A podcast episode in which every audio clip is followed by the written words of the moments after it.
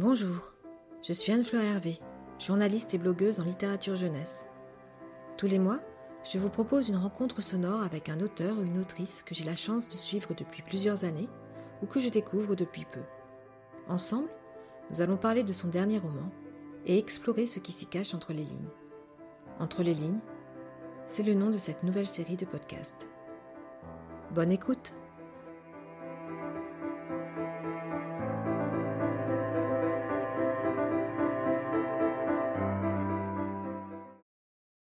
Pour ce neuvième épisode d'Entre les lignes, je vous propose de venir avec moi chez Flore Vesco.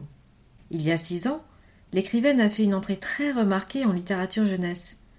Depuis, elle est toujours restée à la hauteur, voire au-delà, de l'attente de ses lecteurs, mais aussi des critiques littéraires, comme en témoigne le prix Vendredi, le Goncourt de la littérature adolescente, qu'elle a remporté en 2019.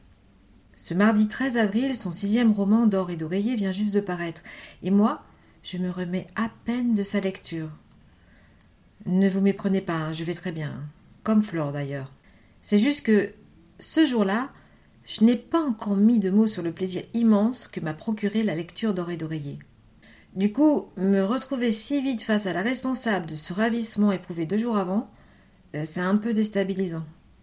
Par chance, l'évocation de notre première rencontre m'a permis de redescendre rapidement de mon nuage. C'était en 2015, à la 25e heure du livre roman, pour le prix d'Imoitou, son premier prix pour son premier roman, De cap et de mots. Un très chouette souvenir pour elle. Pour moi aussi, qui, à l'époque, animait le débat des enfants avec Laetitia. Mais surtout pour les jurés, alors âgés de 8 à 10 ans, dont Elina, avec qui Flore correspond toujours. Après ce petit flashback bien agréable, nous nous mettons à parler d'or et d'oreiller, la raison de notre rencontre.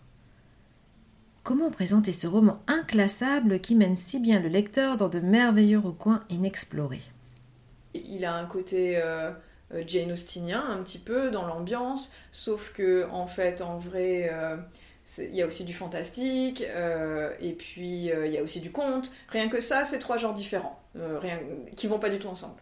Donc au moment où je crée mon histoire, j'agrège des genres, des contenus qui n'ont pas l'air du tout d'aller ensemble. Et du coup, je me bats pour qu'à un moment, ça fasse quand même une histoire euh, qui se tient.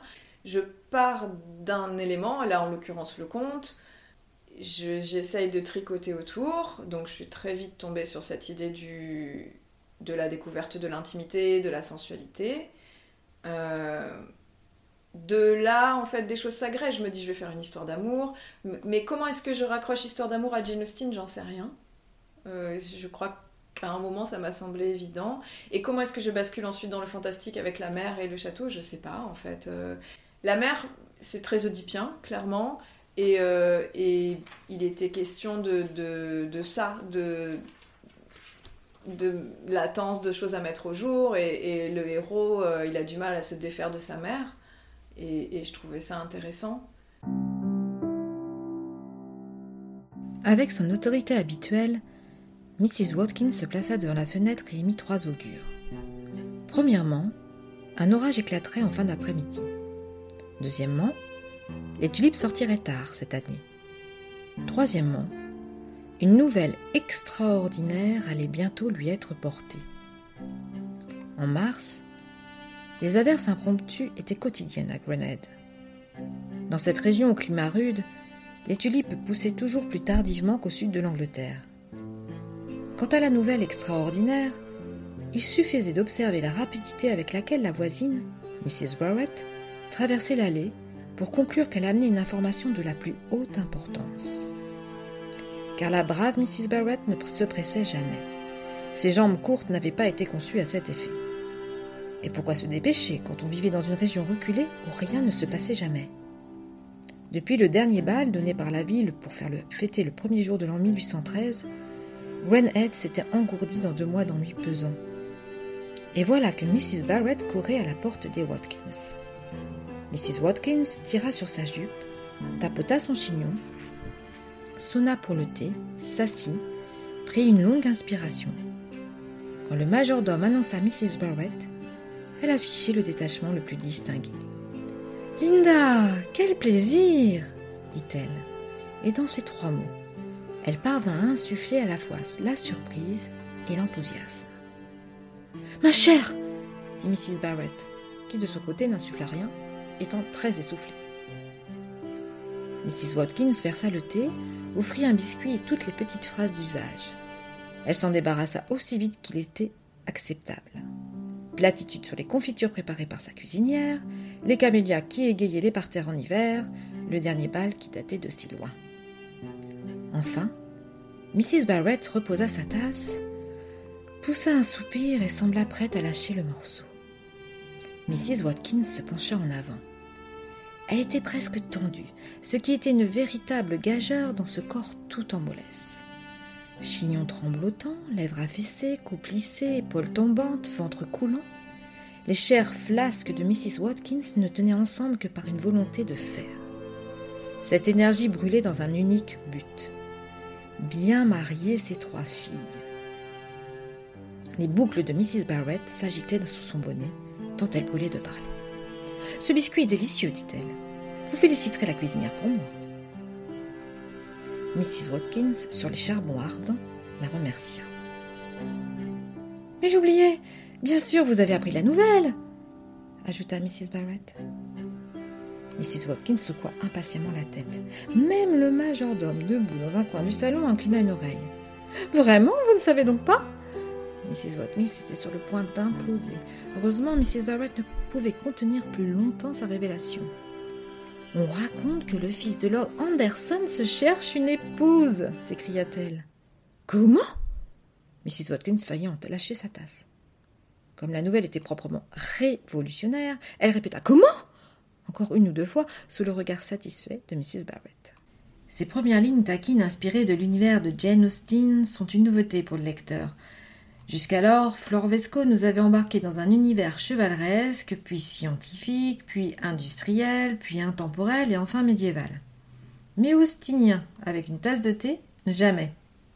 Bien sûr, nous sommes qu'au tout début de l'histoire. Dans quelques pages, l'univers du conte déjà présent dans ces deux précédents romans, dont L'estrange malaventure de Mirella, le fameux prix Vendredi, vient se superposer à celui de Jane Austen. Le conte est une matière qui l'inspire. C'est une évidence. Alors si j'organise ma pensée, il y, a, trois points intéressants sur le conte. Euh, d'une part, le conte, c'est une référence euh, partagée, c'est un domaine partagé. Euh, et, en littérature jeunesse, ce que je trouve fascinant, c'est qu'on a un, panel d'âge extrêmement varié. Moi, pour un même roman, j'ai eu des lecteurs qui avaient 8 ans et 15 ans. et puis, évidemment, on est aussi beaucoup lu par des adultes qui nous parlent beaucoup des livres. Donc, bah, tout ça, ça fait des générations de lecteurs avec des références très différentes et le conte, on l'a en commun. Quand je fais un clin d'œil à Barbe Bleue, euh, c'est compris aussi bien par le lecteur euh, qui a 8 ans que par celui qui en a 68. Donc, euh, donc, donc ça, c'est un atout, en particulier en jeunesse. la deuxième raison, c'est qu'un conte, c'est un iceberg. C'est ça, je trouve ça génial. C'est-à-dire qu'il y a la partie émergée. évidemment, c'est l'histoire. Euh, une petite fille euh, qui va apporter une galette et un pot de beurre à sa grand-mère. Mais en fait, en vrai, ça ne se résume pas à ça. Il y a toute cette partie immergée qui est, qui est énorme. Euh, il, y a, bah, y a évidemment la lecture psychanalytique qu'on a beaucoup faite des contes, mais il y a aussi le message moral caché. et puis il y a le fait aussi que c'est une histoire qu'on a lue étant enfant et on y a mis tout ce qu'on peut y mettre étant enfant. Puis on a grandi avec adulte et donc là aussi il y a toutes les choses que chaque lecteur y met. Donc, euh, donc voilà, un conte c'est plein de, de latence, de sous-entendus, de, choses cachées. Euh, et, ce que j'ai beaucoup fait dans, dans Dor et Droyer et dans L'étrange malaventure de Mirella, c'est de transposer ça, cette intrigue qui semble très simple, dans le moule du roman. Et donc ça fait. Enfin, le, roman, il est plus. On a plus de pages en fait. Donc ça permet d'exploiter, de mettre au jour toutes ces, toutes ces choses cachées. Euh, donc voilà. Et puis, euh, et puis le dernier point euh, intéressant du conte, c'est que c'est une matière euh, souple, qui est, en fait pensée pour la réappropriation. historiquement, un conte, c'était fait pour être raconté au coin du feu, et donc chacun le racontait comme il avait envie, il rajoutait les épisodes qu'il avait envie selon ses talents de conteur. Et, ensuite, certes, ça a été fixé par, par Perrault, par Grimm, par plein d'autres, mais, l'idée c'était que chacun pouvait aussi du coup le, raconter comme il en avait envie. Et puis euh, aujourd'hui, on le voit très bien. Il y, a, vraiment cette tendance à réécrire le conte. On, le, retrouve euh, on le retrouve en film, on le retrouve dans la littérature young adulte beaucoup. Enfin voilà. Donc, donc le conte, c'est pensé pour être réapproprié et, et du coup, j'étais contente de m'inscrire dans cette mouvance-là et moi aussi de me réapproprier à ma façon telle ou telle histoire. À ce stade, je dois vous avouer un truc. Interviewer Flore Vesco, c'est une chance et un gain de temps très appréciable pour la journaliste que je suis. Chaque réponse est méthodiquement structurée. C'est simple. Il n'y a plus qu'à retranscrire. Rien n'est à jeter puisque rien ne dépasse. Euh, comme dans sa maisonnette, tout y est agencé avec goût, confort et pragmatisme. Flore vit dans la ville où elle a grandi, à Montreuil, capitale de la littérature jeunesse. Mais je me disperse. Revenons à Doré d'Oreiller et au conte qu'il a inspiré. Alors, comment il est né le, point de départ Ça, c'est un, truc un peu magique et difficile à expliquer et je ne sais pas. Euh, mais je pense que je cherchais à nouveau dans la. En gros, je m'étais beaucoup amusée avec Mirella, qui était une réécriture de conte, et, donc je pense que j'étais plus ou moins en train de chercher aussi une autre, euh, réécriture de conte euh. En fait, avec, disons, le même procédé créatif, à savoir partir d'une matière existante et, et, le transposer dans du roman et en faire un peu ce que moi j'aurais envie. et en fait, j'ai repensé à La princesse au petit pois. Euh, donc, D'or et d'oreiller, on l'a pas dit, mais, c'est une réécriture très lointaine euh, du conte de la princesse au petit pois. Et, euh, par rapport à ce que je venais de dire tout à l'heure, à savoir les, latences, les choses cachées, la partie immergée, la partie immergée de l'iceberg, dans La princesse au petit pois, ce que je trouve incroyable, c'est que cette partie immergée, elle est énorme et puis enfin, pas souvent inouï, quoi, pas, pas souvent utilisé. Il y a, il y a d'une part, il y a, il y a le lit. Euh, comme, comme objet central de la quête d'amour, c'est plus, euh, c'est plus un anneau ou, une pantoufle, c'est un lit. Dire, on peut pas faire plus chargé de sous-entendus et de connotations qu'un lit. Et puis, euh, il y a cette, cette, hyperbole de la sensibilité féminine. C'est une fille qui, dans le lit, sent de manière énorme, enfin, de, et, ça aussi, c'est fortement chargé de sous-entendus. C'est en plus un sujet pas tellement exploité, euh, les, sensations des femmes. Et, euh, donc, euh, je m'étais dit, mais il faut y aller. C'est clairement un sujet intéressant et, qui me plaît et qui me parle. Donc, donc j'y suis allée. Et en l'occurrence, La princesse au petit pois, on est d'accord, hein, il n'est pas très connu. C'est pas le, conte le plus rebattu, mais moi je l'ai toujours trouvé bizarre, celui-là. Enfin, il n'a pas de sens. Euh, sentir le petit pois sous le matelas, euh, c'est quand même euh, aberrant. Puis c'est bizarre de, considérer que ça fait la femme idéale. Oui, ça c'est très bizarre. J'ouvre d'ailleurs une parenthèse. Dor et est aussi un roman subtilement féministe. Je ferme la parenthèse.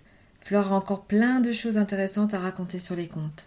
J'ai eu un cours sur les contes en fac. Enfin, j'ai pas eu un cours sur les contes, j'ai eu un cours sur la littérature orale, ce qui est encore autre chose. C'était l'idée, c'était de nous faire découvrir justement à quoi ça ressemblait avant Perrault.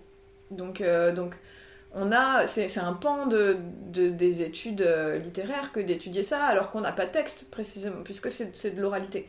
Euh, mais c'était très très intéressant parce que du coup on en revenait aux sources du conte et donc tu découvres, et moi j'en avais pas la moindre idée, j'étais en, en, licence à l'époque donc j'étais jeune, je devais avoir 20, 21 ans. Euh, on découvre que par exemple euh, le petit chaperon rouge, elle mange sa grand-mère en fait. Elle arrive chez la grand-mère, le loup l'a tuée, lui sert sa grand-mère en soupe, et, euh, la jeune fille la mange, elle n'écoute pas un corbeau qui la traite de pute et qui lui dit pute, tu manges ta grand-mère, et, elle l'écoute pas.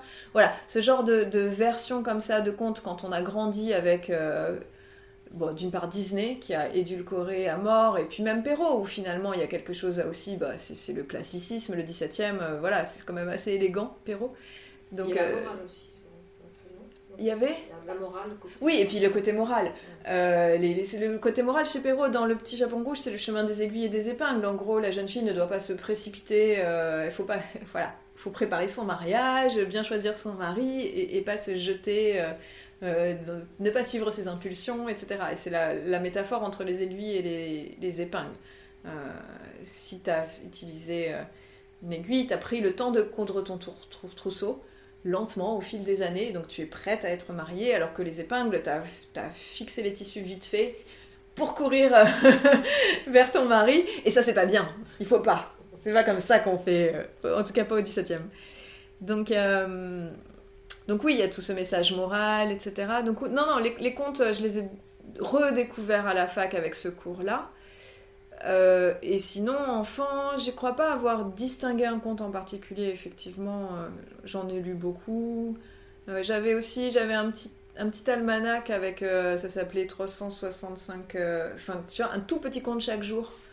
Ça devait s'appeler 365 contes porte-bonheur, il me semble. Et donc on en lisait un chaque jour.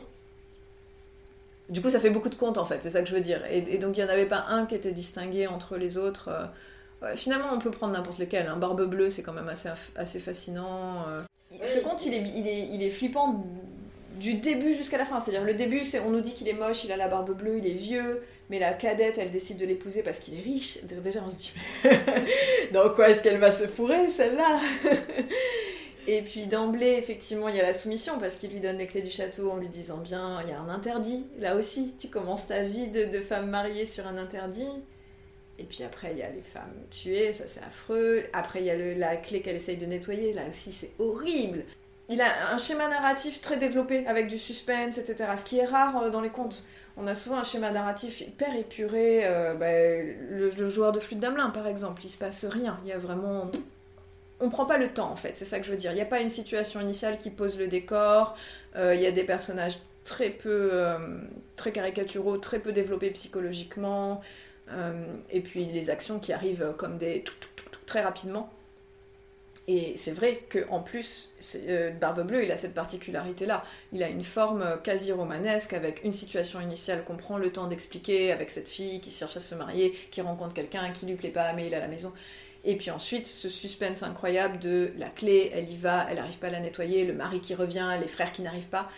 Et ça, je crois qu'il n'y a aucun autre conte d'ailleurs, avec cette, structure comme ça, aussi détaillée, avec ce suspense et cette situation initiale bien installée. Et ça le rend d'autant plus fort. Et flippant. Perso, Barbe Bleue est un conte qui m'effrayait petite. Plus grande, il m'a profondément exaspérée, voire révoltée. D'ailleurs, euh, quand on y réfléchit bien, l'image des femmes dans les contes, euh, c'est pas vraiment top. Hein. Voilà, on en revient toujours à ça. C'est toujours l'obéissance, la soumission et la passivité, la patience aussi. Euh, faut, éponger les, les, brimades de la belle-mère, par exemple. Sadima n'aimait pas emprunter l'escalier de marbre grandiloquent qui menait dans le hall. Impossible de le descendre sans avoir l'impression d'être en représentation. Elle prenait toujours le petit escalier de bois destiné aux domestiques. À la troisième marche, une douleur fulgurante poignit sa plante de pied. Elle laissa échapper un cri. Sa pantoufle s'emplit d'une giclée chaude. La douleur s'intensifia quand elle comprit que c'était du sang. Elle souleva le pied. Il lui sembla qu'on le lui arrachait. Un clou épais comme un index et tout aussi long, rougi, saillait hors du bois. Elle trébucha et se rattrapa à la rambarde, qui ondula sous sa main comme un rire. Elle la lâcha, clopina hors de l'escalier et se réfugia dans un coin du hall. Sa respiration était saccadée. Son pied dégoulinait, son nez coulait, des larmes ruisselaient sous ses paupières serrées. Une fenêtre se mit à battre joyeusement du volet.